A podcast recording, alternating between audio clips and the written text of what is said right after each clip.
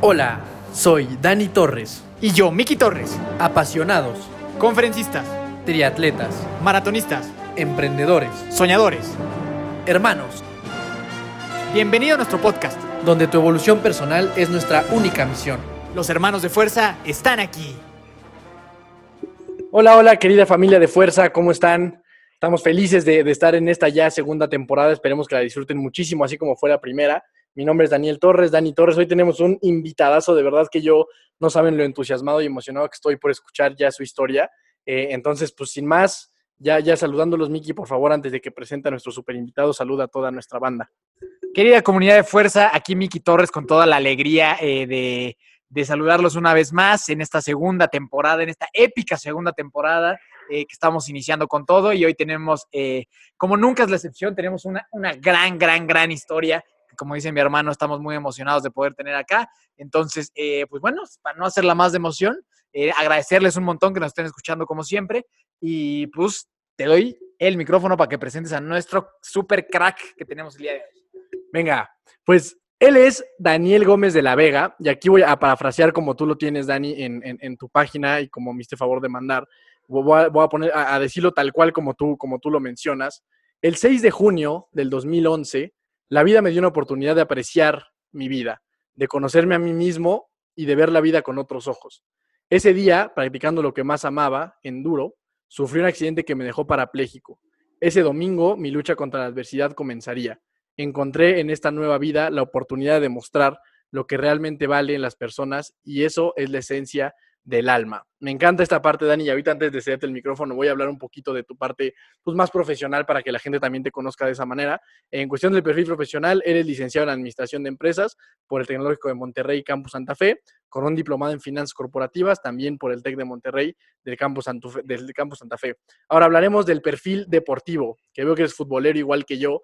Dani jugó en la tercera división en Guerreros de Acapulco y en las fuerzas básicas del Atlas de Guadalajara. Practica también veleo, campeonatos nacionales, categoría Optimist, circuito, ya participó en el circuito Regatas Oceánicas. Participó y jugó también rugby en el circuito nacional, en equipo Jaguares, enduro, circuito nacional 2009-2010. Y esta parte es la que a mí me fascina y me vuelve loco. Él practica para triatlón, ha hecho una carrera de bici de 78 kilómetros en San Diego, fue el primer lugar en el triatlón de, de, de Huatulco, en el triatlón Aquafor de Nueva York fue el tercer lugar, primer lugar en el triatlón de Mérida, medio Ironman en Monterrey, primer lugar, medio Ironman en Cozumel, primer lugar, U- hizo el GFNI en la CDMX 2016, que es un fondo como de bicicleta, ¿no? Es como, como el maratón de las bicicletas. Ella ha hecho triatlón sprints en San Diego, el primer lugar. Ha hecho aguas abiertas por 5 kilómetros en Acapulco y eh, el cruce de Cancún Isla Mujeres de 10 kilómetros. Es campeón nacional de remo del 2017 y es el primer y único mexicano en terminar un medio Ironman en mi categoría. Aquí en este de la natación, Dani, corrígeme si me equivoco, tienes también otro de 22 kilómetros que vi un video por ahí nadando igual en Acapulco que, que me quedé muy impresionado. es. Entonces, Sí, después de esa 22 introducción, kilómetros. 22 kilómetros. Sí. Qué locura. Entonces, Dani, pues ya después de esta gran introducción, pues te cedemos el micrófono para que puedas saludar a la familia y después de esto te vamos a hacer ahí unas pequeñas preguntillas más para que te conozca la gente y comenzar con toda tu historia. Perfecto, pues muchísimas gracias. Un orgullo estar aquí con los hermanos de fuerza. Eh, tengo que aclarar que muchos de esos primeros lugares era porque el era el único atleta. ¿no? El, tema de, del, paratleat- eh, del paratriatlón en México, pues no hay muchos eh, atletas con alguna discapacidad. Y, y dentro del paratriatlón hay categorías, hay seis categorías. Eh, por ejemplo, en el medio Ironman de Cozumel sí me topé con un güey de mi categoría. Eh, pero Huatulco, que igual creo que Huatulco era, no estoy seguro si una Copa Mundial, eh, pues bueno, se me reconoció como primer lugar, ¿no? La realidad es que siempre compito con el, con el able body, con los convencionales, ¿no? Aunque, aunque estoy un poco en desventaja, eh, pues mi competencia va ahí porque me arde que me rebasen en la bici, me arde. De- me arde bien, ¿no? No creo Sí. que voy imputado todo el pica, camino. te pica. Exacto, me pica. Que digo, yo no tengo pedos con los físicos ni nada, al contrario, güey, amo la diversidad, pero cuando me rebasa el pinche gordito, pues me le trato de pegar a, me le trato de pegar atrás, ¿no? Para que, para que me jale un poco. Pero pues también gorditos traen unas patotas, güey, yo, yo empujo con los brazos. Claro. Entonces, es, es muy interesante, ahorita pues ya les platicaré, pero pues sí, eh, en el 2011 tuve el madrazo más grande de mi vida y, y sí, ahí comenzó el camino de la adversidad y ha sido, ha sido un gran camino, ha sido muy interesante, eh, demasiados años de oscuridad y ahora muchos años de luz, ¿no? Entonces, eh, creyente que la vulnerabilidad es muy buena. El sentirte desnudo en ocasiones eh, te prepara para muchas cosas. A toda madre, la verdad que qué chingón inicio estamos teniendo. Entonces, para, para, continuar, mi estimado Dani, te voy a hacer eh, esta bella sección que tenemos acá que se llama las preguntas de fuerza. Son preguntas eh, breves, concretas sobre ti que tienes que responder lo más rápido que puedas. ¿De acuerdo? Venga. Seguro. Eh, ¿En dónde naciste? Y esto me ya obvio en México, pero ¿en qué, de qué estado eres? De la Ciudad de México. Ok. ¿Tu edad? 37 años. ¿Tu deporte favorito? Surf. Surf, ok. Si tuvieras un superpoder, ¿cuál sería? Ay, güey. Este. Eh, no sé, poder ser invisible. Ok. Tu deporte, vaya, se la tu película favorita. Cinema Paradiso. Ok. Eh, ¿Artista o canción favorita que te guste para entrenar? Eh, no entreno con mucha música, pero eh, me gusta mucho Don't Cry, Bob Marley, me gusta mucho eso. No soy de entrenar con punches, punches. Luego le meto mucho soundtrack, mucho del gladiador, del último de los samuráis. Soy, soy de ese camino motivacional. Buenísimo, buenísimo. Son los, acá igual. Sí, son lo máximo eso. Este, eh, una persona a la que admires. Una persona a la que admiro a mi padre. Ok. ¿Tus vacaciones favoritas dónde serían? Puta, en La Saladita. ¿Y eso dónde es? en Ixtapas y Guatanejo. Ah, Es una playa con un con una ola, con una izquierda preciosa. Ok, perfecto. Nunca en la vida había escuchado ese lugar, pero está, suena increíble. ¿Tu comida favorita? Pues la dieta T, los tacos, las tortas, los chilaquiles, ¿sabes qué? Los chilaquiles me vuelven loco. Ahorita, pues estoy ahí que no comiendo carbo, carbos, y, pero los chilaquiles me, me vuelven loco. Fantástico. ¿Tienes alguna mascota? Sí, Simón, un perro. Eh, no sé qué es ese güey. Es como, como, es como un fox terrier con chihuahueño, con algo. Es como un splinter, es splinter de las tortugas ninja. Ok, ok. Y ahora, por último, entiendo que, que entonces el surf es tu favorito. ¿Qué tan difícil es surfear comparado con hacer cualquier de otro deporte? Porque yo siento que ha de ser extremadamente complicado, pero a lo mejor estoy equivocado. Pues sí es muy difícil. Yo creo que es un deporte que te toma más tiempo aprender eh, y no solo depende de ti. Hay un chingo de variables allá afuera que, que no puedes controlar. Eh, creo que es un deporte que si entra con mala vibra, con mala sintonía al mar, con problemas. El golf es algo parecido, güey. No le pegas al golf si traes acá eh, temas en la cabeza. Y creo que, creo que el surf igual te escupe y, y sobre todo te pone en tu lugar. Es algo que me gusta mucho, te pone mucho en tu lugar. Si andas de farol y te andas tratando de tirar algo que no todavía no traes el nivel, que siempre hay que empujar, ¿no? Siempre hay que tirarse más para saber si puedes. Eh, te pone en tu lugar y eso, eso me gusta mucho. Y es un deporte que, pues tienes que entrenar para sobrevivir, güey. Tienes, tiene esa parte que sí hay el riesgo de que no regreses a la playa, ¿no? Dependiendo cómo te metas y cómo te manejes dentro del agua. Eh, entonces sí, sí es difícil, pero es un deporte que también si no lo llevas a un nivel muy grande, eh, pues es, es, es, es, bastante factible y puedes ir una ola eh, muy amigable con un longboard y te vas a dar la divertida de tu vida. Exacto. O sea, como que sí es algo que a pesar de que no, no es tan fácil como a niveles ya más duros, como que para pasártela un día bien, sí te estás hasta como que está para cualquiera, ¿no? Sí, sí está para cualquiera, pero tal vez ese día que lo pruebas vas a decir, madres, cabrón, sin esto mañana Ajá. y pasado mañana, porque usas fibras y usas músculos de tu cuerpo que tal vez nunca has usado, que son mucho de equilibrio, usas mucho los dedos eh, de, las piernas, músculos de balance. Eh, entonces, ayuda mucho, ayuda mucho al equilibrio, ayuda mucho al estrés. Eh, la gente cuando va a surfear, acabas muerto, duermes riquísimo. pues es lo mejor, cabrón. Y estás en el agua, que es el, que es el lugar más sanador, yo creo que existe. A toda madre. Pues ya conocieron un poco más a nuestro invitadazo, entonces ahora sí, pues arráncate, mi hermano. Tu tiempo, tu historia, estamos súper emocionados de ya escucharte, entonces por favor cuéntanos desde que eras pequeño y cómo llegaste hasta donde estás ahora, pasando pues por todo lo que te ha arrojado la vida. Perfecto. Pues nazco en la Ciudad de México, me voy a los dos, tres años a vivir a Acapulco por el trabajo de mi papá. Eh, un gran acierto y, la gran ironía es que yo vivía en la Ciudad de México ahorita y a los dos años de mi hijo Sebastián, pues nosotros nos mudamos, nos mudamos a Guadalajara, ¿no? Entonces entro esa parte de, de la empatía con mis padres, de, de, cómo saber cómo estaban ellos en ese momento que tomaban una decisión. Ya entiendo, ¿no? Digo, desviándome tantito del tema de, de ser padre, eh, digo un gran acierto porque desde ahí nace mi pasión por el mar, de ahí nace el amor por la naturaleza, por tratar de estar lo más cerca del mar, eh, muy buenas amistades que todavía hoy mantengo. Viví 15 años en Acapulco, ahí comienzo con todo el tema del fútbol. Eh, fui desmadroso, pero el, desmadroso, el desmadre me llegó tarde, güey. Yo creo que me llegó como a los 18, eh, 19 años.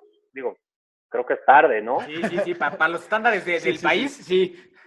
Sí, estaba muy metido en el fútbol, güey, muy, muy metido. Entonces era doble entrenamiento, era viajar, era pues buscar ese sueño que, que me acobardé, me dio miedo cuando ya estaba ahí en un punto de inflexión y dije, no, pues de regreso a estudiar, ¿no? Me, me faltaron huevos y, y, me arrepentí mucho tiempo, ya, ya hoy ya pasó demasiados años y, pero sabes que siempre, siempre te queda esa parte de lo hubiera logrado, ¿no? Y, y pues bueno, decidí, ¿Cuál, fue ese punto? O sea, como que te ofrecieron jugar en, en algún equipo o cómo estuvo? No, no, no estaba todavía en eso. Estaba ahí con sus posibilidades de jugar segunda división. Me iba a Ciudad de México. Em, no me querían dejar estudiar. Tenía que únicamente jugar. Y lo tomé como pretexto, porque quién no quiere jugar sobre estudiar, y más yo en ese momento. Eh, chavos, estudien y también hagan deporte pero pues sí estudien, cabrón, ¿no? Eh, y hay muchas maneras de estudiar y más con esto, está cambiando todo. ¿De qué jugabas, Dani? Eh, de defensa central. Ok. Sí, era un perro, güey. Y muy bien ubicado, una muy buena lectura de cancha. No tan rápido, nunca fue tan rápido, lo traté de desarrollar mucho tiempo en todos los equipos, pero pues era de pierna grande, pero con una gran visión, una muy buena pegada, eh, bien al aire y, y pues, güey, falta de huevos no, no, no, hay, más. No hay más. Y ¿sabes qué? Tuve unos partidos ahí con el Cruz Azul y, y, los delanteros me empezaron a pegar durísimo y, y, todo eso empezó a poner en tela de juicio si seguía o no y pues ya lo dije, ¿no? Falta de falta de tanates fue, eh, eh, fue la realidad y, y, pues ya de ahí eh, una muy buena infancia en Acapulco, eh, salgo a Acapulco a estudiar la Universidad de México, al TEC. Em, tengo un buen grupo de amigos que era la banda de mi primo, de un primo donde me adoptaron ahí. Los conocía desde chavos porque ellos iban a Acapulco y pues yo era el que los sacaba y, ahí andaba con ellos. Em, eh, me graduó de administración de empresas, pero empiezo a trabajar, yo creo que desde el tercer semestre comencé a trabajar más o menos. Me metí al mundo financiero, eh, comencé a trabajar primero en recursos humanos de una consultora en Deloitte y luego pasé a asesoría financiera. Tuve bastantes años ahí. Eh, la verdad es que no me gustaba, no me gustaba mucho, me costaba mucho el tema financiero. Eh, veía que los demás salían más rápido con esto. Yo sí forcé el estar en ese mundo. Me dejé forzar, no, no me dejé forzar, me, me, me forcé yo porque todo mi grupo de amigos chilangos pues iban por un camino parecido, o abogados o financieros, había buena competencia, competencia sana, ya sabes, de, de, crecimiento y, y, pues fui por ahí y mi abuelo eh, tuvo un despacho eh, importante en temas de contabilidad y Deloitte lo, lo, absorbió en su momento. Entonces, había ahí como una línea y pues yo me hice la chaqueta de que yo tenía que estar ahí.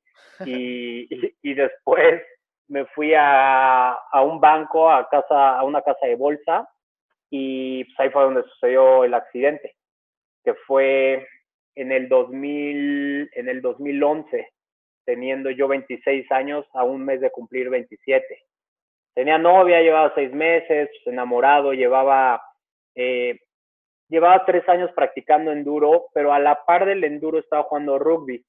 Y dije, oye, cabrón, está muy agresivo. Por una parte el enduro y por otra parte el rugby, que los madras están buenísimos. Que si le pudieras eh, explicar a la comunidad qué es el enduro, mi hermano, porque yo creo que hay mucha gente que no sabe. Sí, el enduro es una moto de motocross con unos cambios nada más. Eh, pero es más a la montaña, motocross, estar brincando en una pista, ¿no? El, mismo recorrido. Y las competencias de enduro, pues tienes que la prueba especial, que puede ser en un recorrido más corto, que es muchísimo más grande que una pista de motocross, que es por velocidad. Y después, pues vienen las pruebas que te vas al cerro, que recorres, no sé, güey, los pros, pues se las daban vueltas de dos, dos horas y media, güey, los otros, yo siempre estuve novatos, pues unas cinco horas, güey. Yo decía, ¿qué pedo? ¿Cuándo va a acabar esto? eh, recuerdo de mis primeras competencias que fue a Pachuca. Eh, me acompañó mi papá y, y en la primera prueba especial, pues salí vuelto loco, güey. Siempre he sido muy atascado, muy, muy atascado. Eh, a veces sin, antes sin saber por qué lo era y por qué lo hacía, ¿no? Sin entender que había consecuencias, valiéndome madres, no evaluando las situaciones. El surf me da mucho esa parte de evaluar porque para el surf tú, aunque seas un güey que sabe surfear y llegas a un lugar nuevo o un lugar que conoces, te paras en la playa o te sientas, en mi caso, y te echas un, un ojo, te echas unos 10 minutos a ver qué onda, qué ves, corrientes, por acá está rompiendo. Y eso se lo aconsejo a la gente que se quiere meter a surfear o al mar date cinco minutos y, aunque no sepas mucho de mar, aunque no seas un cuate marino, vas a, vas a analizar cosas, ¿no? Y eso te sirve. Y eso, me, y eso me dio una perspectiva de que hay consecuencias, de por qué hago lo que hago. Y, pues arranqué la competencia, habrán salido, no sé, 30 personas antes que yo, y por toda la gente no veía y venía una zanja muy, muy profunda y luego brincaba. No, cuando llegué ya estaban embarrados como 15, yo llegué a rematar, me llegaron a rematar, un desmadre, güey, un desmadre podernos salir de ahí. Y era mi primera competencia. Y dije, ¿qué pedo? ¿En dónde me metí, güey? ¿Qué es esto? Parece gladiadores en motos o, o, o qué. Y pues me fascinaba, me, me encantaba mucho el tema extremo, el tema de velocidad. En Acapulco había una pista de go-kart muy buena donde se hicieron muchos nacionales, llegaron a competir eh, pues, gente interesante, no gente top. Y siempre me gustaban los go-karts y ahí me metía y siempre traía siempre, esa siempre, siempre fuiste extremo, ¿no? Siempre fuiste atrevidón, aventado. Total, totalmente, siempre. Tuve un accidente de go-kart también muy fuerte que acabé en un lago dando piruetas y gracias a que estaba el lago, pues no hubo consecuencias. Em, y, y, pues empecé con el tema de la moto, todo iba muy bien y este 2011, en, que fue 26 de junio, un domingo, eh, salgo de casa de mis papás, mi papá me dice, hoy está lloviendo, quédate, eh, tenemos una comida, no vas a llegar, yo tengo que ir a entrenar, quédate, no, pues voy. Eh, iba muy feliz, salí, en mi casa, salí de la moto desde mi casa y cuando llegué a esta pista en Parque Tarango, atrás del TEC de Santa Fe, más o menos por ahí, ustedes viven en la Ciudad de México, ¿cierto? En, Toluca, que estamos ahí a media hora del TEC. Ok, exacto. Bueno, por ahí Parque Tarango, unos amigos tenían una pista que habían trazado y yo ya la conocía, ya me había metido varias veces. Ese día titubeé un poco, vi diferente el brinco, estaba lloviendo y pues para no hacerles el cuento tan largo, eh, una rampa y del otro lado un recibidor. Justamente cuando voy a brincar desacelero, la moto me chicotea, caigo con la llanta de enfrente pasado, salgo expulsado para adelante, doy como una marometa, con un salto del tigre así hacia adelante y, fracturo la columna vertebral en dos, o sea, literal, el hueso prau y, y las esquirlas o seguramente algunas, eh, algunas vértebras seccionan la médula espinal y la médula espinal pues es esta gelatina, este cable de luz que traemos todos eh, dentro del canal vertebral, viene ahí porque es el lugar más seguro y más protegido. Eh, para romperte la columna vertebral tiene que ser un golpe muy fuerte. Y siendo un golpe muy fuerte, hay un porcentaje muy alto de que dañes mucho la médula. Porque hay gente que se rompe el cuello, que son las cervicales, que es más fácil. Entonces puede ser que, que con un golpe no tan duro te lastimes y no haya tanto daño a la médula, sin embargo te quedas cuadraplégico. Pero parece ser, digo, esto es una suposición mía, que hay como más porcentaje de mejoría porque el daño a la médula no fue tan severo. Y pues cuando dañas la médula, güey, con simplemente tocarla ya la jodiste. Entonces yo pierdo movimiento y sensibilidad de la boca del estómago para abajo y un chingo de cosas más. Y siempre lo digo, el menor de mis problemas es que no puedo caminar. Entonces se desconecta el cuerpo en su totalidad y hay que organizar sistema nervioso, eh, usar em, eh, cosas médicas, gracias a que lo hice en, esta época, porque no me imagino una lesión medular hace 30, 40, 50 años. Oye, Dani, y ahí, o sea, desde el momento, en el momento de la caída, o sea, en, ese momento tú dices, puta, ya valió o sea, ya, ya valió, o, qué, o sea, en ese, o ese dijiste como que eh, todavía, o sea, sí, o sea, ¿cómo fue esa experiencia en el momento de, de que sentiste ya como el impacto? Mantenía buena actitud, pero en el momento que caigo, este es un refrito de recuerdos, güey. El tema de la adrenalina y un suceso así te bloquea muchísimas cosas y he reconstruido eh, lo que creo que pasó. Caigo boca arriba, no pierdo, no pierdo el sentido. Sin embargo, el golpe en el pecho con el manubrio no me dejaba gritar. Entonces yo recuerdo que decía, ayuda, ayuda, porque venía con otros dos cuates.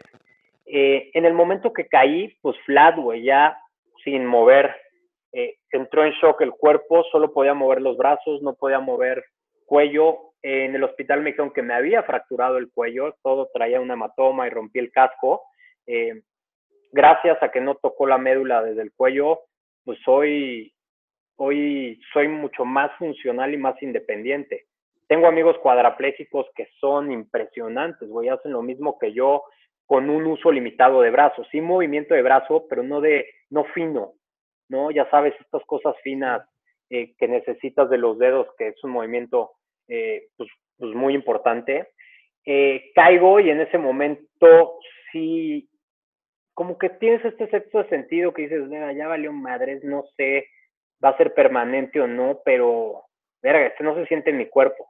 Y mis cuates, oye, eh, relájate, está inflamado, ahorita te vas a recuperar. Y yo les dije, ni madres, güey, hablen a la ambulancia. Mis cuates hicieron un excelente trabajo.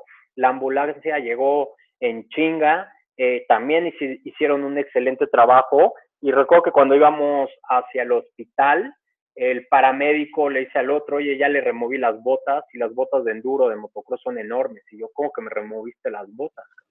O sea, no sentí nada, ¿en serio? y ahí me entero, ahí me entero que tampoco tengo sensibilidad.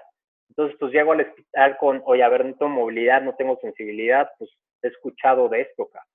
Eh, resonancias magnéticas, terrible, una experiencia de la fregada, em, muy solitario ahí, se siente muy solo y logran hacerme la resonancia, entro a un cuarto, están mis papás, está el neurocirujano, un neurocirujano pues ya de edad, güey, muy alto, muy frío, muy blanco, muy, no sé, güey, nada, nada amigable en físico y menos en la situación que yo estaba. Em, y vi que estaban hablando con ellos y le dije, oye, pues a ver, cabrón, conmigo, ¿no? Yo, yo muy macho, dime qué pedo, lo que está pasando aquí, ya estoy grande. Pues no recuerdo las palabras exactas, pero fue frío y fue un tema de, tienes una lesión medular, esto es, y pues prácticamente no vas a volver a caminar en tu vida. Y ahí, ahí ya reviento, ahí ya lloro, me venía conteniendo, recuerdo que en el accidente primero le hablé eh, a mi papá, luego le hablé a mi novia, bromeé, fui para el hospital, ahí nos vemos, sabiendo, ¿no? Sabiendo que este pedo no era una clavícula. Y cuando me dice el doctor eso, pues ahí ya exploto, le hablo a uno de mis mejores amigos, eh, después me dijo, no mames, güey, o sea, no, me agarraste en curva, no supo ni, no supo ni qué decir, ¿no? Eh, pero pues fue quien me nació a hablarle y, y ya, y ahí comenzó el proceso de cuatro o cinco meses en hospitales, en centros de rehabilitación, aprendiendo eh, a ir al baño, güey, a cambiarme, o sea, volver a ser bebé, güey, prácticamente. Y, y ahí, Pero Dani, chingo, el, per- perdón Dime. que te interrumpa. O sea, en, e- en ese, el, el proceso mental que hay en ese Inter, porque como tú dices, lo comentabas al principio, pasa no, no sé cuánto tiempo, no sé si años, pero un periodo grande, pues de mucho, o sea, pues de mucho conflicto mental antes de convertirte en lo que ahora eres, ¿no? O sea, como cuánto tiempo duró esa parte y cómo, cómo lo experimentabas, esta parte mental, o sea, tú que decías, puta, o sea, cómo veías tu vida de, ahí en adelante en esos momentos de, altísima crisis y de altísimo estrés. pues hecha mierda, güey, destrozada, con ganas de no seguir viviendo, eh, sin tomar acción de absolutamente nada, pero con un bombardeo incesante de desaparecete de este mundo, güey.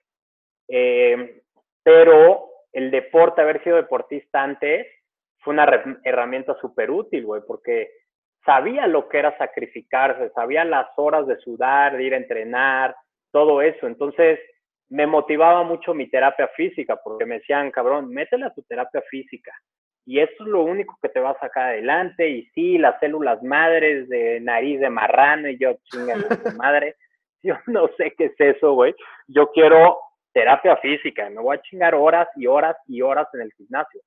Entonces, cuando salí del hospital, que fue un mes, me voy a un centro de neurorehabilitación, donde sigue siendo hospital, pero más físico, más eh, no tan clínico y más terapia eh, ocupacional, de respiración. O sea, adelgacé como 15 kilos, güey. No levantaba una pesa de esas rositas de gimnasio de los brazos. eh, como que mucho tiempo fue. Es real, güey. O sea, Claro. muchos de mis pensamientos era, no me la creo, y ese es el shock en el que entras. Pero lo que sí recuerdo es que todos los días que me levantaba era, verga, un día más, güey, ¿Qué, qué mierda, qué es esto, qué asco, otra vez a remar contra corriente, ¿será para siempre? Sí, pues parece ser que sí. Eh, entonces un conflicto muy fuerte, apoyado de familia, apoyado de amigos. eh, en el momento del accidente, eh, mi novia a los tres meses, bueno, mi novia a los tres meses me dice bye, pero esos tres meses, pues también ella era como, como importante en todo el proceso, pero ya después, un día que echamos una llamada, me dijo, es que, güey, no había manera de que siguiera por como tú estabas, ¿no? Digo, yo respeté toda la situación, toda la decisión, pero ya después me, me han platicado amigos cómo yo estaba en ese momento, y, y estaba bien emputado. O sea, Sí, yo creo que claro. no, yo creo que ni, ni dimensionaba lo emputado que estaba y qué tanto lo expresaba, Claro. ¿no? Entonces, eh, mucho conflicto en la cabeza, muchísimo, pero bien motivado con la terapia física. Eh, cuando terminaba la terapia física, yo me salía en la silla a dar vueltas en el pasillo y vueltas y vueltas con mis guantes de motocross. Eh, me topé con otras tres personas en ese mismo centro en el mismo tiempo con lesión medular, güey. O sea, algo, algo que, que esos son milagros. O sea, no, no milagros porque haya sucedido que ellos también se hubieran jodido, sino que nos hubieran puesto en el mismo lugar. Una chava de accidente de moto de Coahuila, otra de accidente de coche, otra chava de accidente de coche en Veracruz, parapléjica, y Ricky, que es super cuate de, habrá llegado de 13 o de 12 años, accidente de, de motocross igual que yo. Un chavito, la misma moto, todo. Y, pues nos hicimos, nos hicimos como, como hermanos o como, como amigos y nos ayudamos ahí todos. Entonces, eh, pues eso, eso fue, eso fue clave en el crecimiento porque nos, nos apoyamos los unos a los otros y, pues el tiempo empezó a servir, güey, salirme del hospital, ya estaba cansado de estar en ese lugar, llego a mi casa y todo adaptado y tengo un mueble enorme y parece una pinche fa farmacia, eh, le digo a mi mamá, la chingada, los medicamentos, yo no quiero seguir tomando antidepresivos, yo no quiero seguir tomando nada, quiero sentirme como es y si viene más duro los chingadazos, me vale, güey. Yo no quiero estar dopado porque no me siento bien y no estoy consciente de esto. O sea, es el shock que te decía que, que yo le decía a mis papás, oye, pues yo siento que es un sueño, ¿qué pedo? Digo, no un sueño, una pesadilla. Claro. Y me quito todo eso, comienzo a salir un poco más a la calle con mis cuates, eh, y pues en, poco a poco, pero me dices, me hablas de tiempo, te puedo decir que, que tres años a partir de los, sigo estando en un crecimiento. En un crecimiento personal como humano y un crecimiento personal como un güey con una discapacidad. Eh, eso creo que no, no va a terminar. Pero pues mi felicidad no depende de si camino o no, ya no, y antes sí. Oye, Dani, y aquí. mi felicidad iba o sea, por eso.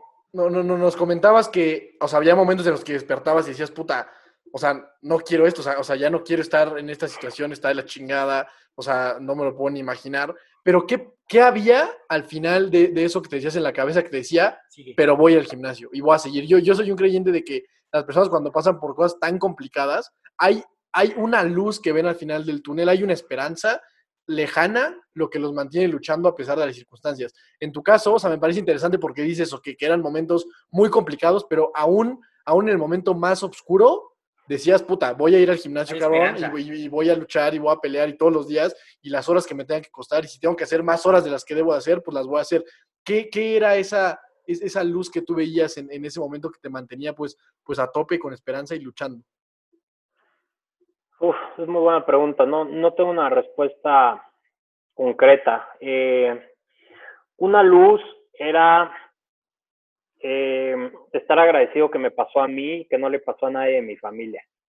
Eso es algo que, que muy en el fondo decías, verga, güey, Dios es tan poderoso. Yo no soy religioso, no soy practicante. eh, creo mucho en la energía, creo en que hay que depositar algo en lo, a- arriba de nosotros. Eh, y, y creo, eh, muy en el fondo creía que esto me lo habían mandado porque podía, ¿no? Eh, traía esa lucha de, de amigos, de familias, que todo pasa por algo. Yo chinga tu madre, güey. Claro. Ve y díselo. Y sí, todo pasa por algo, güey. Es totalmente, es totalmente cierto, lo creo. En ese momento no lo aceptas, pero se me quedó muy grabado, ¿no? Entonces, eh, creo que al final la luz también, además de saber que, que, yo tenía que salir adelante porque a mí me había tocado y me lo habían mandado, eh, pues sí tenía confianza en mí, güey. Tenía confianza en mí. Decía, a ver, antes de esto fuiste muy chingón en esto, decías esto, decías el otro. Siempre quería, siempre decías que querías ser una persona extraordinaria. Pues órale, pendejo. O sea, no te hicieron una persona extraordinaria, te dieron la oportunidad de ser esa persona que siempre has buscado, que yo pensé que iba a ser extraordinario siendo futbolista profesional, ¿no? Y pues no, güey, que no tiene nada que ver. Entonces, eh, pues sí había confianza ahí. Al final, eh, mi papá siempre lo vi, nunca lo vi triste, claramente triste, pero siempre mantuvo esta parte de, yo te veo bien, cabrón. Yo sé que tú parado de mano, sentado, acostado, vas a salir adelante. Mi madre, pues el amor, güey, el amor más grande que existe. Eh, todavía me pregunta si fui al baño, si hago cosas. Le digo, no mames, más. A huevo que fui al baño, güey. Este, pero pues bueno, era ese cuchillito de madera que también me tenía ahí recordando cosas y cosas. Y, y mucho al final de esos tres años, lo que ya decidí, y sí fue una decisión, eh, dejar de estar enojado, güey. O sea, me dolía la cara, literal, me dolía la cara, me dolía la mandíbula de estar triste, de estar amargado, de estar emputado, de tratar a la gente mal. Eh, y dije, oye, no mames, siempre me habían chuleado mi sonrisa y ¿por qué no volver a sonreír? Y ya, y ya entendí y ya vi que voy a seguir viviendo muchos años, que esto no es como degenerativo, evidentemente mi cuerpo se está atrofiando porque estamos hechos para estar en movimiento. Mis piernas empezaron a adelgazar. Eh, ese fue un shock muy fuerte, güey. Verme, verme al espejo con unas piernas eh, delgadas, cuando tenía unas pantorrillas grandes que me encantaba presumir a, todo mundo. Pues fue, fue un golpe fuerte, pero me obligué a verme encuerado enfrente del espejo y a decirme madre y media. Y me hablaba bien culero, me hablaba fuerte pero pues creo que fueron de las primeras veces que comencé a hablarme honestamente y de frente. Y un amigo me dijo, haz ese ejercicio. Y yo, no estás loco, güey. Voy a hablar con un amigo, no voy a hablar conmigo. Y no, pues no mames, poderosísimo. Y, y te lo digo, lo hacía sin ropa porque me, me, avergonzaba ponerme shorts, cuando me encantaba ponerme shorts y, y traje de baño. Eh, entonces usaba puros pantalones y pantalones y pantalones. Y un día dije, a la chingada, voy a empezar a hacer lo que quiera. Y traía un trip muy grande de estar en la cabeza de los demás antes que en la mía. Eh, pensando qué pensaban de mí todo el tiempo. Era, era adictivo estar en la, en la cabeza de los demás. Y cuando tuve conciencia, pues dije, güey, es una locura y es una pendejada, porque no hay manera humana de que puedas estar en los pensamientos de los demás, güey. Deja de estar gastando energía en eso. Eh, son puras especulaciones. Y, y ahí comienza, y ahí, y ahí me doy la oportunidad de comenzar a salir a la calle, que era un reto muy grande. El tema social me aterraba, güey. Me aterraba a un restaurante, me aterraba eh, llegar a un restaurante y que hubiera lista de espera y que el coche se parara enfrente y todos voltearan a ver, güey, porque si ves que se está bajando un vato en silla de ruedas, lo vas a voltear a ver, cabrón. Te da curiosidad, te da lo que sea. Y, y yo en ese entonces, pues yo no tenía confianza, entonces me sentía chiquitito y decía, pues, güey, me ven como bicho raro. Y cada vez que empezó a salir más y más y más, entendí que no, güey, que el que se sentía como bicho raro era yo y que a la gente le valía madre, ¿no? Le daba curiosidad y me empezó a valer madres a mí también. Pedir con permiso, me daba pena, oye, te mueves porque no paso, porque pues, güey, tengo problemas en todos lados, es un pedo de accesibilidad enorme, barreras arquitectónicas asquerosas, y eso le resta confianza a la gente, güey, eso es, eso es importante que lo sepan. Eh, no solo que no puedo ir al baño porque no hay un baño, güey. O sea, el no ir a un baño porque no existen las facilidades implica que yo me tenga que ir a mi camioneta a hacer una botella o que me tenga que ir a mi casa y regresar. Y eso, güey, abajo, te da durísimo. Eh, entonces, pues, güey, es un una revolución de, de, de, cosas. ¿Y, en qué momento, Dani? O sea, porque esto, o sea, hubo una vez más como un punto de inflexión, ¿no? De decir, puta, pues a partir de hoy, digo, a lo mejor no así un día así preciso, pero sí, puta, voy a cambiar y voy, voy a hacer una versión de mí distinta, con la cual voy a estar contento, voy a estar orgulloso. Y esta parte que dices que me encanta, voy a ser una persona extraordinaria, no, no como yo lo tenía presupuestado, no como yo lo tenía visto eh, hace, hace, algunos años, pero sí de esta manera que, que, es lo que haces hoy en día, ¿no? ¿Cómo es ahora esa transición de estos momentos de, de, de, pues de, gran, de gran obscuridad a lo, que, a lo que ahora haces y a lo que ahora te dedicas y, y qué es también eso que, que, ahora haces y cómo, cómo funciona esa parte. Pues tomo esta oportunidad, porque todo es oportunidad, güey. Este, esto que nos está pasando ahorita es una oportunidad de hacer cambios, güey. El, el entrar en una crisis pandemia tan culera como la que estamos viviendo, te obliga a enfrentar tus miedos aunque no quieras, güey. Si no quieres, eres un pinche cobarde y no vas a avanzar, güey. Entonces, tomas la oportunidad obligada como yo, para mí, yo digo que estoy en ventaja sobre los demás, güey, porque me mandaron algo que me hizo más fuerte, que cuando vino todo este desmadre, yo dije, ay, cabrón, ya he pasado por cosas mucho más culeras que esto. Obviamente genero incertidumbre, genero muchos, muchos temas, pero pues con confianza de que ya conozco mi suelo, güey. Ya conozco lo más profundo. Digo, yo creo que se puede llegar más profundo, ¿no? Que, que tienes un cáncer terminal o muchas otras cosas. Yo siempre digo, lo que me pasó a mí, güey, pues no mames, no es nada. Eh, hay cosas mucho peores, eh, que, te lastimes la cabeza y el cerebro y, y te quedes ahí en el limbo y nada, no mames, hay otras cosas mucho peor. Entonces también, pues, eso me orilló a dejar de ser Martín, a dejar de ser víctima, eh, pero muy chistoso aquí la transición es que cuando comienzo a hacer deporte, comienzo a hacer triatlones, eh, regreso al trabajo, comienzo a salir, eh, me, me, elogiaban todo, familia, amigos, todo era maximizado.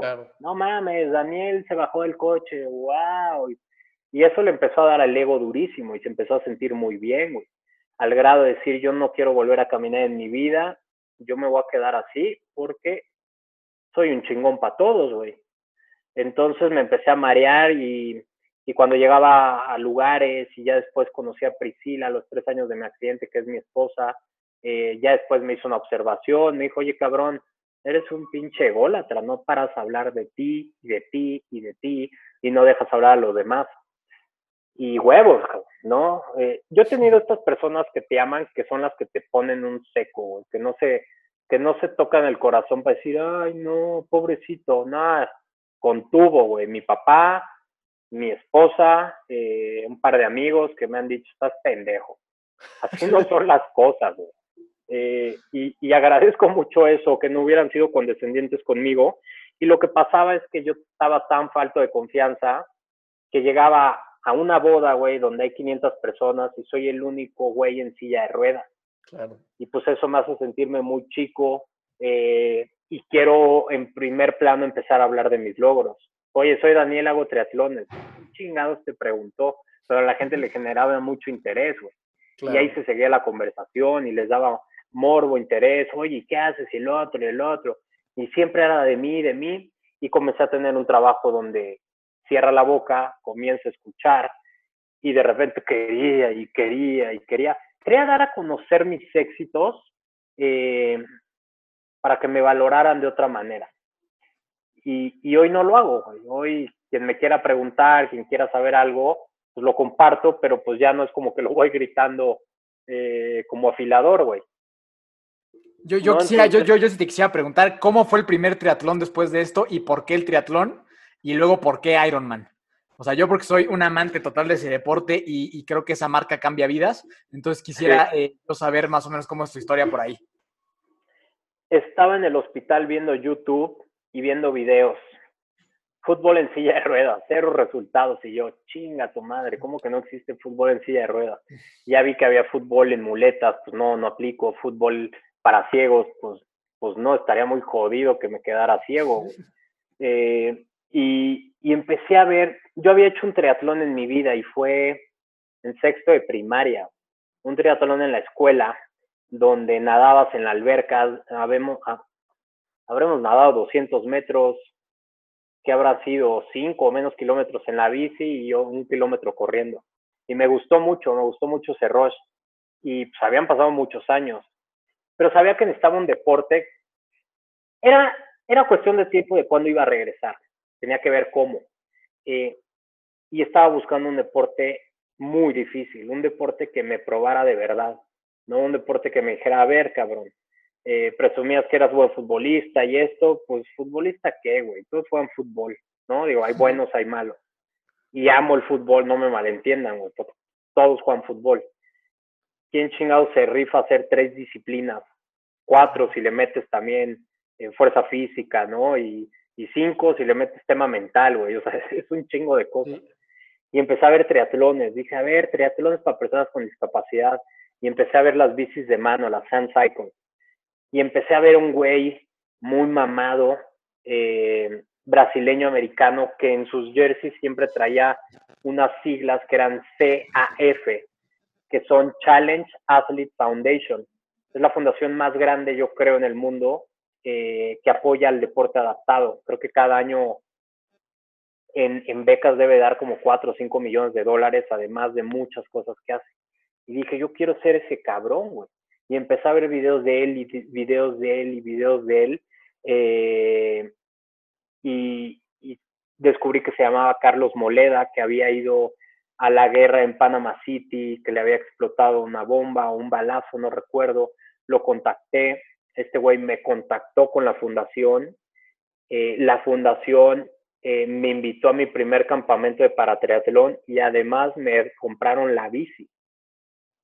¿no? O sea, güey, yo decía, qué pedo estos gringos, güey, ahí los empecé a amar. Y, y, y, comencé a ir a California y empecé a ver la accesibilidad y yo siempre había sido con el tema de los gringos medio cuadrado, ¿no? Pinches güeyes son muy cuadrados, pero son buenos para unas cosas, güey, muy, muy buenos. Claro. O sea, el tema de accesibilidad, deporte adaptado, inclusión, eh, son buenísimos, también son buenísimos para el racismo, ¿no? Pero, Ajá. pero, pero voy a hacer este campamento y pues descubro un nuevo deporte. Eh, siempre me han gustado los deportes de resistencia, siempre me ha gustado tener un tema en la cabeza y un tema... Me gusta el dolor físico, ¿sabes? Creo que mucho de mi crecimiento fue a través del dolor físico, porque tuve mucho. Tengo, tengo dolor en la espalda constantemente, ya es, ya es algo que, que es parte de mí, pero, pero es una constante. Entonces, lo que me daba el triatlón y sobre todo ahorita les platico del remo, era ese dolor físico de saber que viene la competencia y que estás preparando tu mente para la batalla. Ver, eso era excitante, güey, para mí. Y ¿cuál fue el primer triatlón que hice? Huatulco. Creo que fue en el 2013, dos años después de mi accidente. Yo no sabía nada de triatlones, dije triatlón de Huatulco, ahí dice Copa Mundial, pues vamos. No conocía la altimetría, obviamente la humedad y todo el tema de, playa, pues lo conozco. Me preparé considerable, eh, había mucha preparación que hacer. Eh, llegué eh, de entrada un bloqueo muy grande de organizadores con el tema de discapacidad. A ver, quién eres? ¿Por qué? Les da miedo. tienes que encontrar a gente que no le dé miedo y que tenga interés de ayudar, güey, porque las necesidades que tiene un deportista adaptado no son tan complicadas. Y en el triatlón, la verdad que no lo son. Hay triatlones donde, pues, ¿para qué va? Si es una locura, güey, pues no mames, ¿no? Un triatlón extremo de correr la montaña y algo, algo así, pues no. Eh, entonces llego, eh, pues toda la gente se me quedaba viendo, güey, 2.500 participantes. Y pues yo focus, cabrón, yo venía a lo mío, venía con mi familia, con mi papá y con mi hermano y con uno de mis mejores amigos, Arturo. Eh, y pues soy buen nadador, güey, es lo que mejor hago. Nado, nado muy perro, la neta. Y tenía mucha confianza en la nadada. Y recuerdo que yo estaba en los triatlones de haz deporte o no sé de qué depende, salen corriendo desde la playa. Sí. En algunos, eh, o en la mayoría. Yo estaba adentro y recuerdo que el güey de, del micrófono dice, oye, ahí tenemos, aparte la gente a veces no sabe dirigirse, ¿no? No sé qué dijo, así algo despectivo sin querer decir algo así, yo por dentro. Hijo de su puta madre. Pero lo que estaba diciendo era, hay un atleta adaptado allá adentro, le vamos a dar un tiempo para que salga, aguas, y yo por adentro, ni madres, cabrón. Se vengan todos. Yo voy a salir en el momento que salgan. Y pues una pendejada, porque todos me cayeron encima. Cuando yo estaba arrancando, la gente corriendo, pues yo había avanzado 10 metros, güey, 15 metros. Pues avanzo sin patada, avanzo en tercera, ya que agarro velocidad, ya. Y pues patadas, golpes por todos lados. Y recuerdo que venía con un güey, yo ya venía con los gogles abajo, pero me gustaba nadar a mí en el mar sin gogles, entonces estoy muy acostumbrado a eso. Y, y venía pegando y pegando, uno de estos gorditos, güey, venía pegando y pegando hasta que me canso y que le doy un pinche manotazo aquí en la bemba. Y yo seguí. Y, y, y, esa adrenalina, ese rush que te da el estar cerca en el agua y que para mí es mi disciplina, eh, es donde más controlo mi ritmo cardíaco, es donde, donde más sereno me mantengo, eh, pues era lo inicial. Y salí muy bien de la nadada, luego vino la bici, eh, no di una vuelta en la bici para conocer la ruta, y hay un columpio muy grande, una subida, luego bajas, bajas, y yo dije, puta, aquí voy a agarrar muchísima velocidad y me va a servir para el columpio. Y pues no, cabrón, hay una glorieta abajo. Y pues yo alcanzo a frenar lo poco que pude, habré entrado a esa glorieta a 40 kilómetros por hora y pues mi bici es un triciclo. Y pues por gravedad me tiró, me tiró, di una vuelta de 360 grados y volví a caer Parado. normal, pero, güey, todo, toda mi parte de acá, toda la axila, toda la espalda, toda llena de piedras incrustadas, eh, las piernas todas rayadas, y veo otra ambulancia, güey, que viene hacia mí y otra vez, no puede ser, güey, no puede ser que esté otra vez en esta situación. Y ya llega el paramédico, casi me llevo una, una mamá con su hijo, güey. O sea, sí estuvo muy aparatoso. Yo me amarro a la bici, entonces me quedo con la bici. Ah, Muy peligroso. Eh, llega el de la ambulancia, ¿qué onda? ¿Qué pedo? ¿Qué te pasó? Le digo, oye, cabrón, revísame las piernas porque no las siento, güey. No mames, ¿cómo que no sientes las piernas? Le digo, no, pero ya desde antes no las siento. este, revísamelas, eh, porque yo no tengo sensibilidad y me las puedo romper y ni darme cuenta. Claro. Y esa era mi preocupación. Me hizo, no te veo nada, te veo muy madreado de, de raspadas, pero pues dale. Se me quedó atorada la cadena en una velocidad muy alta y pues así me la eché toda. Y con la axila pegando aquí y pegando y pegando pero pues no dolía, güey, porque hay tanta adrenalina, hay tanta expectativa por acabar, por mis jefes, por demostrar, porque ahí también le quería demostrar a todos menos a mí. Eh, pues acabo, acabo el triatlón sprint como en dos horas y media, güey, un pedo así, o casi tres horas, pero con una sonrisa de oreja a oreja, como. Jesucristo, todo Esa- madreado, y de ahí me fue a Puerto Escondido a surfear. esa meta, o sea, esa primera meta del triatlón, ¿cómo la sentiste? O sea, dijiste, puta, o sea, o sea, de ahí dijiste, puta, de aquí esto es lo que quiero hacer más. O sea, quiero hacer Sí. más de esto. Sí, sí, sí, quiero hacer más de esto y me metí duro, hice, ¿qué habré hecho? Como siete, ocho triatlones, después hice el medio Ironman de Monterrey, hice el medio de Ironman, el medio Ironman de Cozumel y de Monterrey, el de Cozumel no nadé porque tenía una herida en la piel muy fuerte, muy grave, una escara en el tobillo y me dejaron no nadar, hice la bici y la corrida. Eh, y ahí fue el punto de inflexión donde dije, lo estoy haciendo por demostrarle a los demás, estoy cansado, estoy harto, no estoy motivado. Y dejé varios años el triatlón, regresé a hacer uno de San Diego y no he hecho ya muchos triatlones, pero me metí a las aguas abiertas y me metí al remo y fui un campeonato mundial de remo en el 2017 a representar a México y fue una experiencia muy chingona, pero también fue un, un abrir de ojos de decir, a ver, está chingón practicar todo y probar todo, pero no en todo puede ser bueno, porque quedé en último lugar del mundial, güey. O sea, quedé de 15, quedé en 14, porque el güey de Israel no se presentó porque era Shabbat o era un pedo así. Neta, güey. Y así lo anunciaron, y yo no san mamón, digan que quedé en último, güey.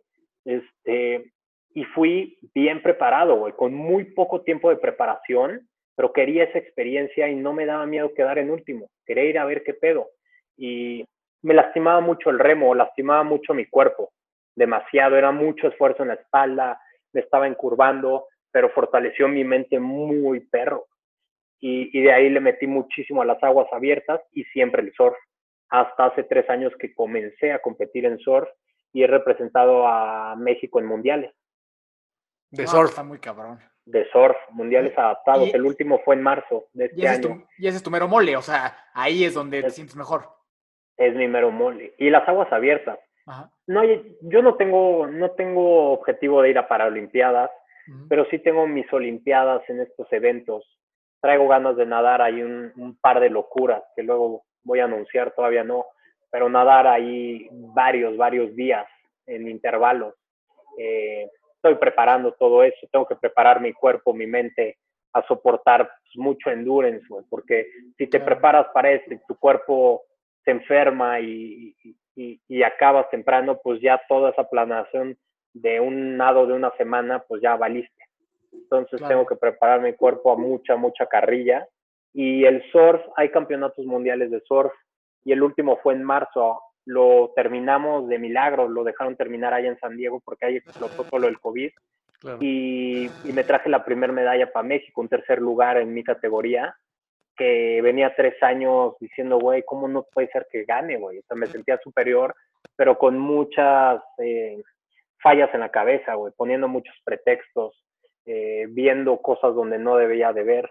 Y, y el surf sí es lo que me encanta, lo que me Oye, encanta Dani, y lo voy a hacer hasta que me muera. Y en el tema del surf, o sea, ¿tú cómo le haces para entrenarlo? Porque pues, está medio cabrón, o sea, te tienes que ir, o sea, te vas muchos, o sea, meses a la playa o qué onda. No, no como me gustaría, pero sí voy muy seguido a la playa y próximamente, pues, la venida aquí a Guadalajara, pues también es irme acercando más y poder vivir en playa, ¿no? Ok. Ok. Eso es lo ideal. Eh, sí entreno, entreno mucho con agua, o sea, nado mucho, eso es un gran entrenamiento. Eh, hago muchos ejercicios de respiración, de estiramientos, hago apnea, eh, temas de respiración, ¿no? Hago es- esta madre de, de Wim Hoffman, todo lo del baño frío y de respiraciones. Eh, y pues poner mucho la mente, la mente en calma, güey, porque hay demasiada crisis en el agua. Y si tú en esta crisis de un wipeout y te caen tres olas Sí. de dos, tres metros y tú estás ah, superventilando y estás como un pinche rookie, güey, pues te vas a ahogar. Entonces, estar en el grado más sensei que puedas, en el caos, ¿no? Para tener más, más oxigenación y que puedas salir, porque yo no tengo patada. O sea, si es un lugar bajo, ni siquiera puedo tocar el fondo y salir. Eso es una gran Claro. ventaja. O cuando caes en un wipeout, puedes caer de ciertas maneras donde la ola te pasa. A mí me lleva con todo, güey. Soy un títere. Mi cuerpo va, Claro. o sea, de mis peores wipeouts que tuve en Acapulco el año pasado, traía una licra, estos que usamos, eh, la licra se me metió arriba de la cabeza, el leash, que es lo que usamos del tobillo a la tabla, se me enredó, güey, o sea, se me, no, no mames, yo sé qué pedo, qué pedo, no salía, no salía, no salía, y, y pues sí, fue un susto tototote, y ahí dije, a prepararme más, güey, yo no puedo estar así, no dije, ya no voy a surfear, ni madre, a prepararme más. No, pues yo creo que está, muy chingona, la verdad, tu historia. Está muy chingón todo lo que haces, todo lo que logras. Y, y, no sé, a mí me encantaría para cerrar si nos compartieras también un poco, porque justo es como, como nos decías que empezaron, esta experiencia de ser papá, ¿cómo te ha caído dentro de todas estas aventuras? Supongo que esta aventura también está, está, está bastante buena, ¿no? Sí, siempre había querido ser papá, siempre fui muy niñero, pero cuando sucede esto traía eh, esta falsa idea de ser el macho alfa que tiene que cargar, que tiene que hacer todo, güey, y yo no podía proveer eso, claro. ¿no? ¿Cómo iba a cargar la carriola? ¿Cómo iba a subir a mi hijo? El pedo que yo tengo más severo es que no tengo control de abdomen, no tengo fuerza abdominal, entonces no tengo equilibrio. O sea, yo, yo no puedo extender así y quedarme porque me voy, o sea, está muy, muy limitado. Entonces todo lo que hago es con una mano porque me tengo que agarrar del rino de donde sea la otra. Eh, entonces, ese era mi gran problema y cuando nace Sebastián, que es mi primer hijo, pues empiezo a acoplarme, güey. Lo empiezo a hacer, eh, me animo a cargarlo tal cual, güey. Lo, lo prenso de aquí a un mes con la cabeza así todavía, ¿no? Y pues me doy cuenta que está duro, cabrón, ¿no? Que, que, somos, que somos menos frágiles de lo que creemos. Y, me empiezo a adaptar, güey. Es un tema de adaptación. Y algo muy curioso es que Sebastián, pues empieza a adaptar a mí. Y este güey sin yo quererle poner las cosas fácil, porque no se las podía poner fácil, él se tenía que valer un chingo por él solo y desarrolló esta habilidad de, de brincar, de moverse, de escalar, eh, y pues ha generado una empatía conmigo enorme a pesar de que tiene dos años. Salimos a la calle a caminar y si yo me adelanto, me freno, él va a la par, güey, siempre me va echando unos ojos, me va cuidando cuando, cuando hay algunas subidas, pues y me empuja, güey, ¿no? Entonces, sea, es mi brother, es mi partner y, y ha sido más, más fácil de lo que yo creía. Hay que ejecutar y hay que rifarte, güey. No puedes planear tanto sin saber cómo va a venir, porque cuando viene, pues dices, güey, ¿por qué no lo hice antes? No estaba tan difícil y mi esposa, pues ha sido una gran, eh, una gran alma que está conmigo, eh, pues, güey, todo el soporte, rifada de a madres, eh, con los chavos, la primera vez salimos a andar, salimos, comenzamos a salir y yo dije, me la voy a llevar a la saladita ella y yo solos, la quiero poner en mi ambiente claro. a ver, a ver, a ver qué dice. No, desastroso. Le dije, me voy a meter a surfear, en dos horas te veo aquí. Eh, estaba rompiendo una ola en la orilla, no mames, una tabla le pegó, casi se la lleva el mar, no, un pinche desmadre. y aguantó. Y dijo, pues qué bueno que este güey me trajo para ver qué es esto y pues ya también opta algunas veces de, pues vete solo y pues perfecto, me voy solo a surfear. Entonces, tengo un buen equipo, nació Jimena hace dos meses, eh, es una gordita cachetona hermosa, que ahorita tiene más tiempo con su mamá porque yo estoy más con Sebastián, eh, entonces ya poco a poco estoy teniendo más bonding con ella, pero pues güey, es el mejor sentimiento del humano ser padre o madre. Es un amor desbordado, la otra vez lo platicaba con Pris, digo, es que a veces siento culpable amar tanto, güey, no vaya a pasar algo, ¿no? Como si fuera una novia y este miedo de que te vaya a dejar, me no seas, güey, ama y déjate ir, güey, tu hijo. Y, y pues se siente bien chingón y, y el trabajo que hoy tengo en general para todo, pues claramente es para mí, pero pues es para ellos, ¿no? Quiero, quiero darles las herramientas necesarias y quiero comunicarles de mejor manera todo lo que traigo dentro.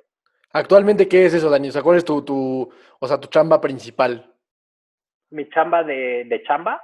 Ajá, la principal, ajá, exacto. Este, el tema de las conferencias. Ok, eso Me dedico a dar conferencias eh, y talleres a corporativos, colegios, equipos deportivos. Y en segundo plano tenemos a la Fundación de Sorteando Sonrisas, que con la Fundación llevamos a personas con discapacidad a que tengan experiencias de surf y deportes acuáticos. Y esa es una misión de vida y ya ha sido todo un reto lograr que la fundación sea sustentable. Este año nos fue muy mal, pero, pero pues vienen buenas cosas y no vamos a quitar el dedo del renglón aunque se ponga difícil, porque esto que yo vivo, eh, lo tiene que vivir más gente.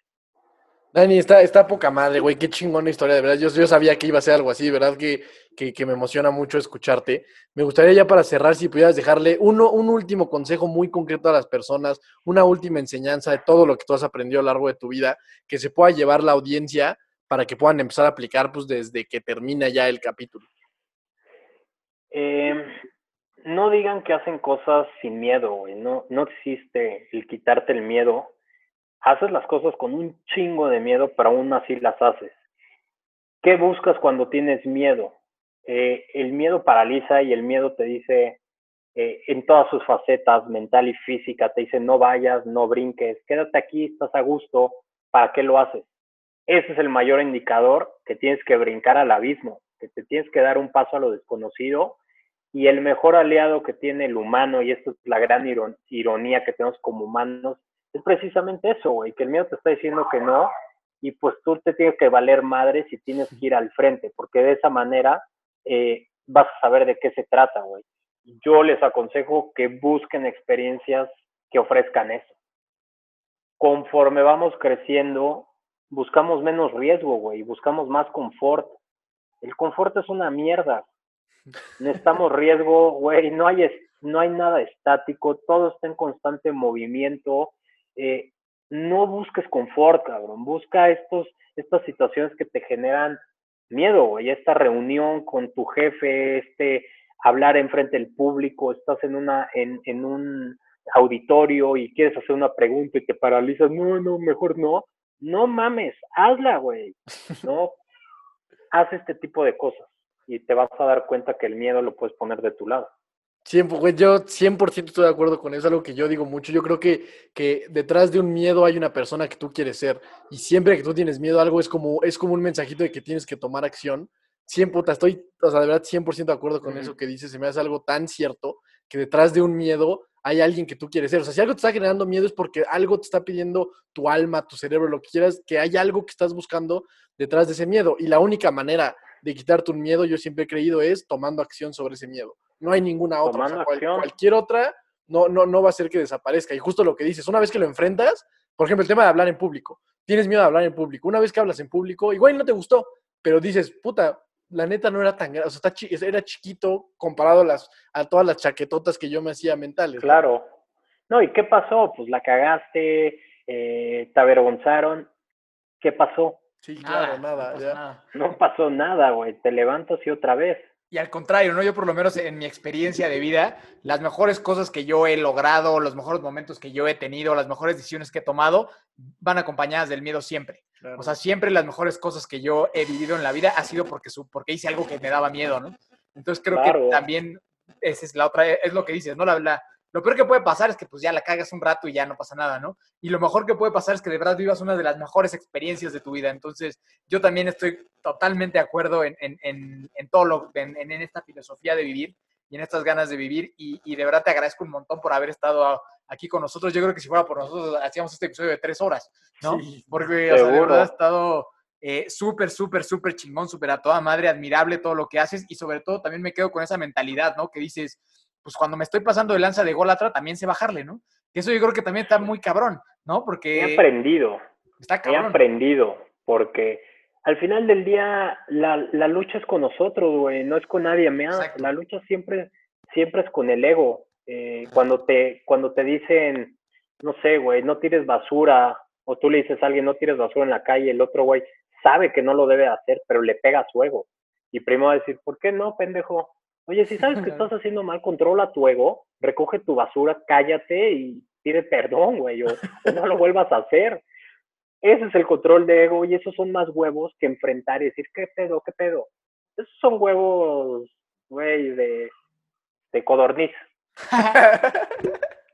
Dani, poca de verdad, mil gracias por haber estado con nosotros, güey, de verdad qué chingón. Ojalá que de verdad me gustaría hasta hacer otro episodio hablando de este tema del miedo, de la superación, de la mentalidad, porque es un tema bien, bien amplio y que definitivamente creo que es un mensaje que si la gente pudiera no solo entender, sino llevar a la práctica, cada día irían eh, teniendo una vida un poco más plena. Entonces, pues yo te agradezco de verdad.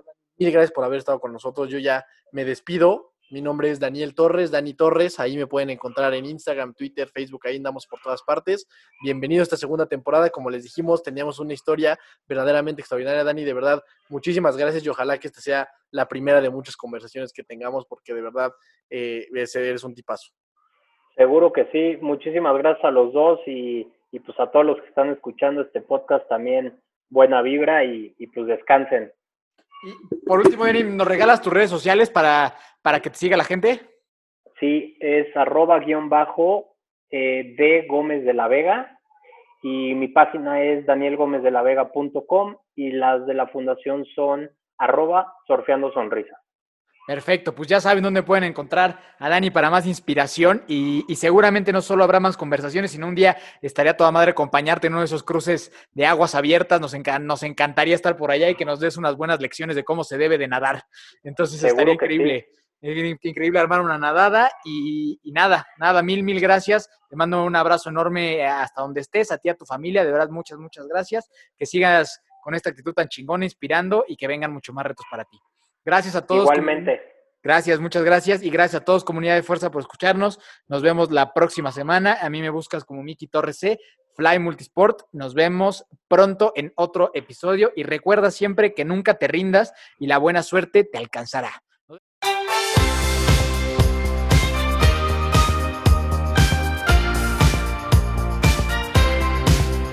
Na na na na na na na 牛。